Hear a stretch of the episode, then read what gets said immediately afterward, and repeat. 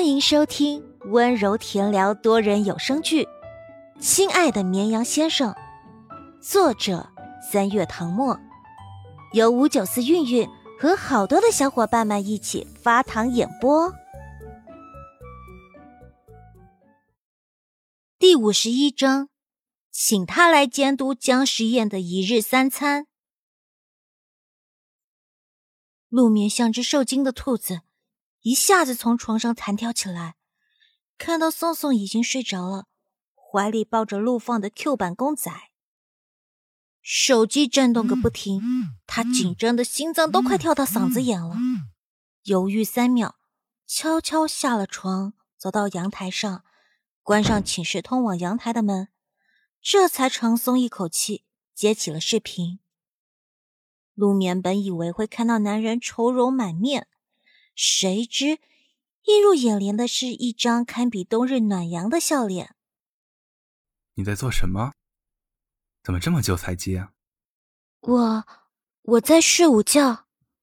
以往他躺在床上很快就会入睡，这一次大概是因为没有收到他的回复，心里总觉得少了点什么，有点睡不着。江时宴想说：“我是不是吵到你了？”还没来得及说出口，就听见他说：“你没事吧？你看我像有事的样子吗？”江时宴玩笑道：“哦，没看到我哭鼻子的样子，陆眠同学是不是失望了？”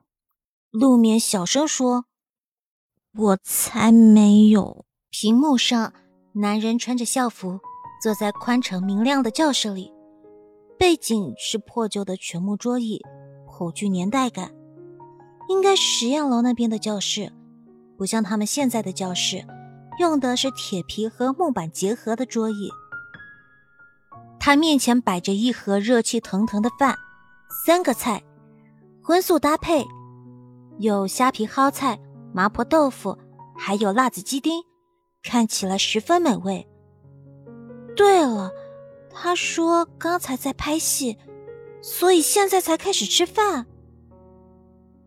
江时宴看着他身后的风景，碧蓝的天空中漂浮着朵朵白云，有高大的树木随风摇晃。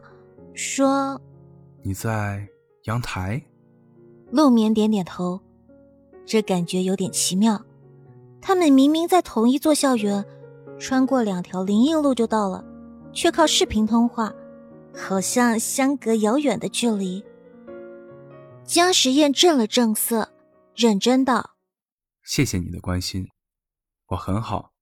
网上那些事我不会在意的，你也不要太在意。”陆眠能看出来，他是真的很好，不是强装出来的坚强，于是放心了。江时宴随手抓起课桌上一支中性笔，在指尖转动，扬扬眉：“那句话怎么说的来着？做人呢，最重要的就是开心。”男人轻松淡然的样子感染了陆眠，他展颜一笑，心里那点郁气都消匿无踪。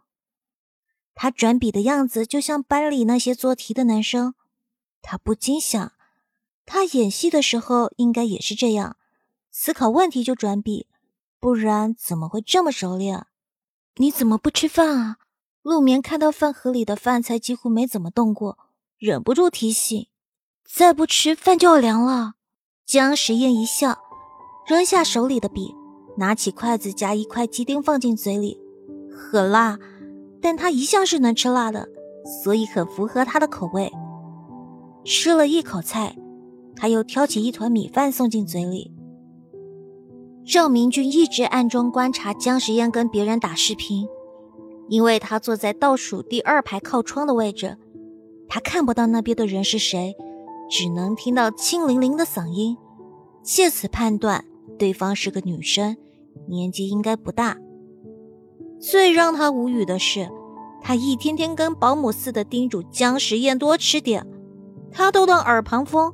现在一个小女孩让他吃饭，他就乖乖吃，吃完还冲着镜头微笑，是在求表扬吗？什么德行？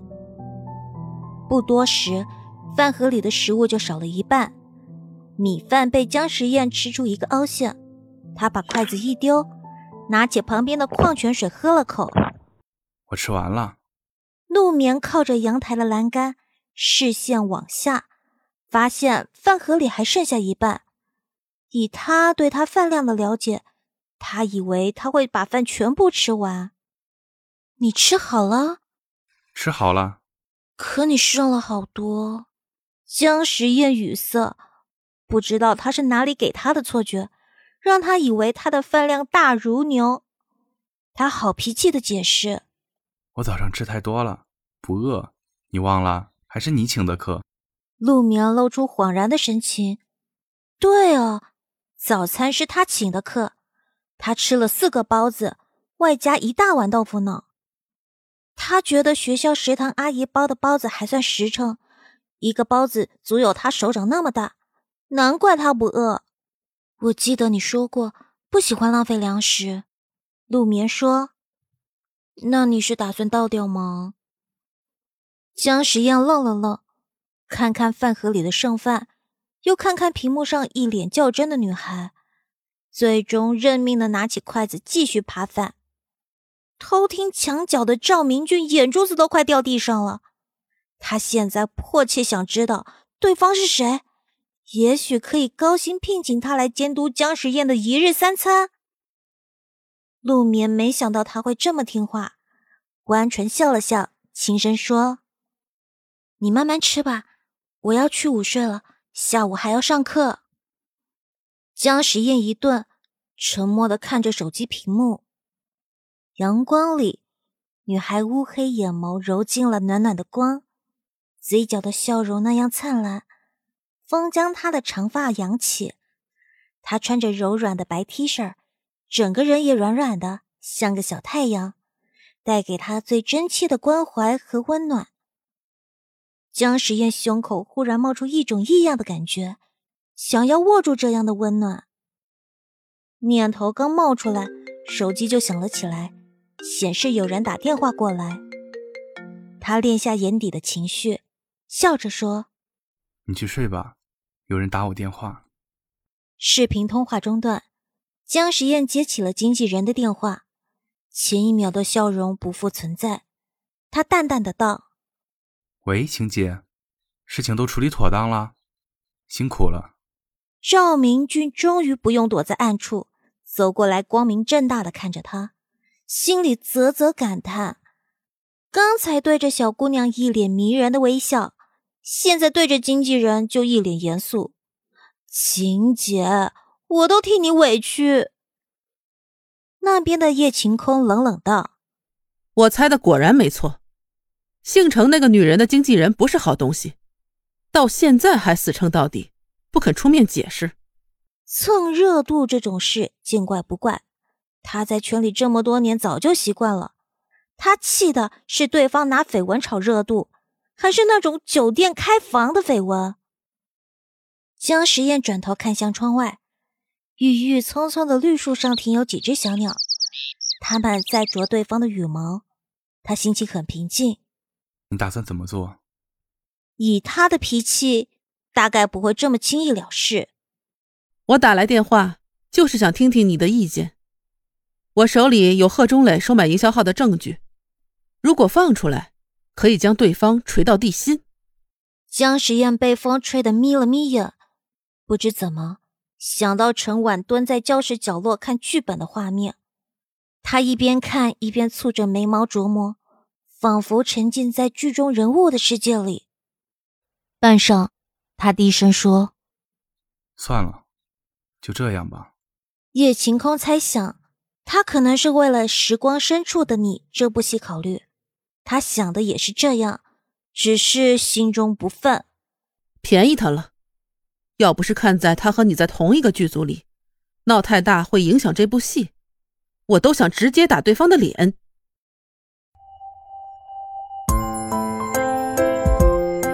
本集播讲完毕，感谢收听，喜欢请收藏、订阅、分享本专辑哦。